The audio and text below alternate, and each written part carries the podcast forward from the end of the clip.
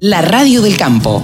La mejor información del agro con la mejor música las 24 horas. Adrián Biferetti es quien tiene a cargo dentro del Instituto de Promoción de Carne Vacuna la promoción interna.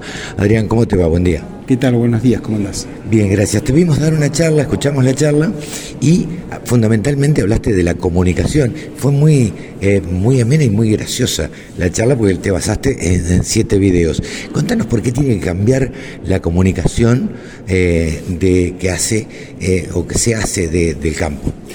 Ya, yo hoy lo mostraba con un video en donde quizás el, principal problema que se le presenta al, campo como sector o como ese gran actor es entrar en, sintonía y, mostrar una, postura empática con los más jóvenes. ¿no?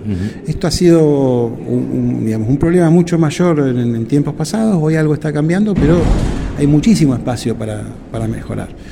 Y yo lo, yo lo mostraba, yo digo, bueno, si, si vos no lográs en una una sociedad, una economía de la atención, en donde justamente lo que falta es atención, porque como estás haciendo la entrevista con, un teléfono y, el teléfono es quizás el símbolo de la, mayor cantidad de interrupciones que ah, podemos llegar a tener durante el día.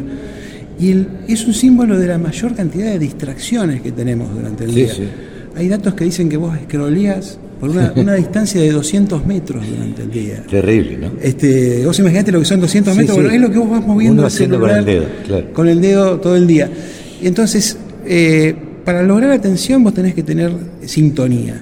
Si a vos no te atienden, no te van a escuchar, y si a vos no te escuchan, no te valoran, y si no te valoran, vos no generas confianza, y si no generas confianza, no tenés credibilidad. Está bien, esto Ese es el camino lógico del por qué. Esto, esto es fundamental, tiene, a ver, estoy totalmente de acuerdo. Ahora, ¿cómo se hace?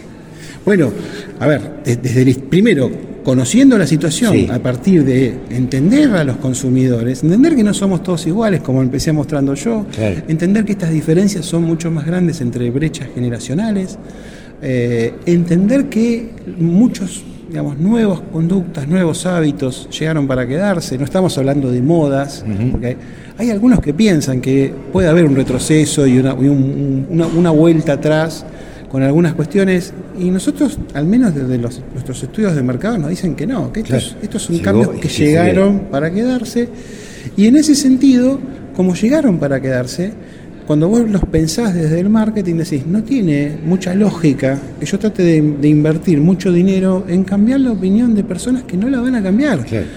¿Por qué no, es una moda? ¿Por qué no? ¿Por qué no la van a cambiar?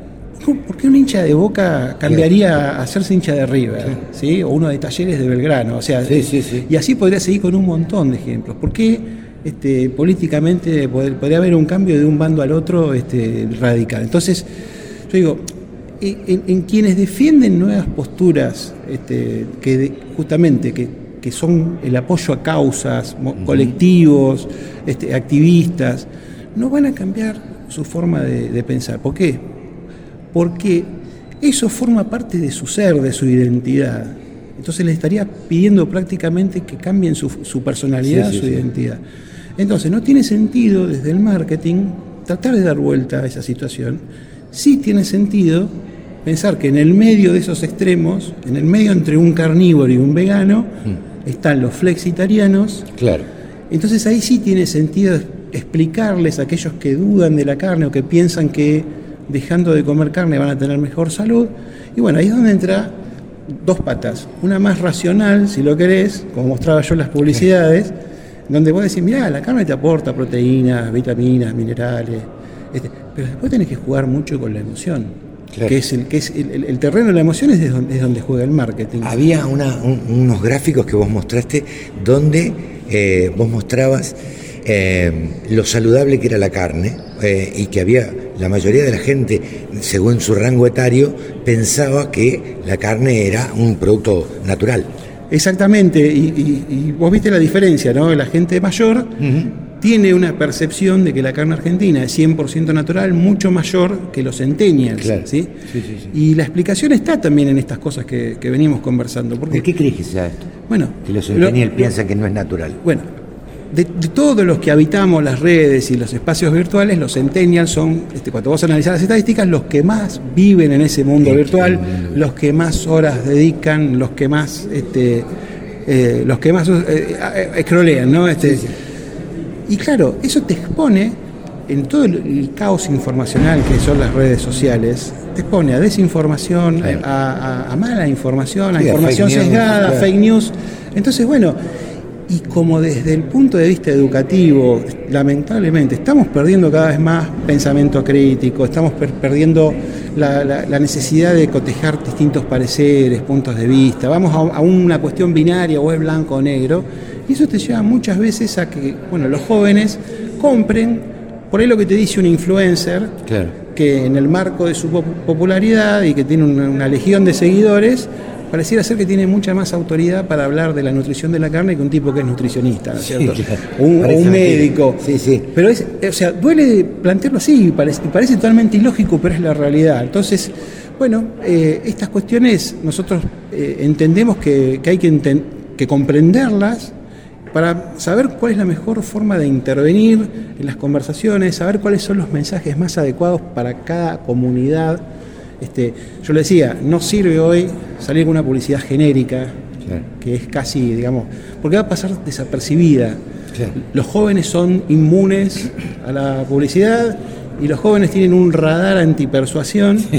este, cuando, vos le, cuando vos querés usar la vieja estrategia de marketing, ¿no? de una bajada unidireccional, yo soy la autoridad y te digo, este es el mejor producto y vos lo tenés que comprar porque acá está digamos, todo lo, que, lo, bueno que es el producto. Eso se acabó. Ah, Entonces, Tenés que entrar de otra manera, sí o sí. Bueno, ¿cómo entras? Bueno, si vos trabajas también con influencers, este, así como tenés en contra y empezás a trabajar con aquellos que te apoyen, es un camino sintonizando con las nuevas motivaciones de los jóvenes, sus valores. Entonces de repente como instituto estás auspiciando un cosquín rock.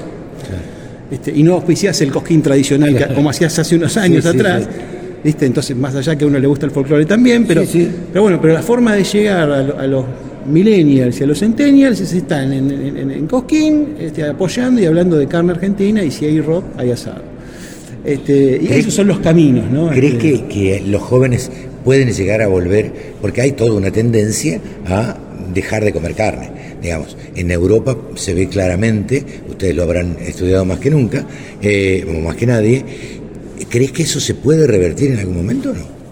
Yo creo que, que el desafío está que es importante intervenir para, para tratar de revertir, revertir estas tendencias. ¿no? Este, y, esto va más allá de, que pueda haber un interés de, negocio de, la cadena de ganados y carnes, que es totalmente legítimo. Cuando vos decís que hay mucha gente que se vuelca al veganismo, y vos decís, bueno, pero resulta que toda esta gente en realidad no se está controlando con un, un profesional de la salud o de la nutrición, estás hablando de una situación delicada desde el punto de vista de salud. Sí, claro. Este, entonces, vos decís, bueno, cuando entra la salud en juego, eh, ya ese, ese mismo digamos, acontecimiento te obliga este, a decir, bueno, acá hay que hacer algo, este, ya es una cuestión más allá del marketing, que hay que trabajarlo y, explicarlo muy bien. Este, y bueno, nosotros entendemos que, que se pueden lograr objetivos no dirigiendo publicidades genéricas, sino trabajando con las comunidades de nicho este, yo te hablaba de la cuestión de influencers gastronómicos, te hablo de este, eh, trabajar con especialistas del ámbito de la medicina, la nutrición, de gente que este, nos pueda hacer un muy buen link entre carne y deporte, ¿sí? Este, eh, que, bueno, los, jóvenes es una de sus principales actividades. Mm. Este, bueno, ahora a, fin de año vamos a auspiciar la carrera del cruce, este, o sea, para el mundo runner, eh, a nivel internacional, esto es esto, eh, eh, eh, esto se encuadra dentro de esto, este eje que te digo, carne y deporte.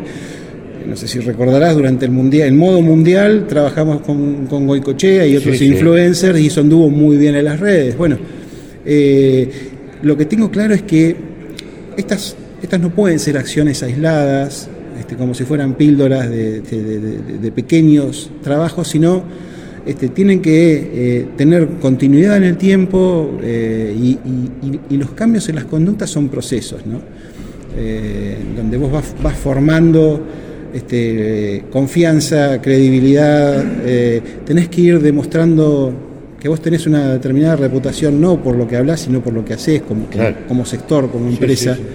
y son objetivos quizás más de, de medio largo plazo. ¿no? Pero lo que te va a permitir que estos cambios, digamos, se, concreten o se cristalicen es, es pensar más en una relación con los jóvenes, porque si, si vos lográs esa relación, vas a lograr que te tengan más confianza, que tengan mejores experiencias de compra, ¿sí?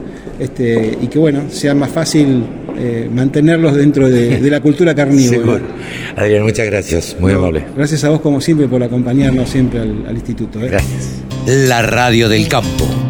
Única emisora con programación 100% agropecuaria.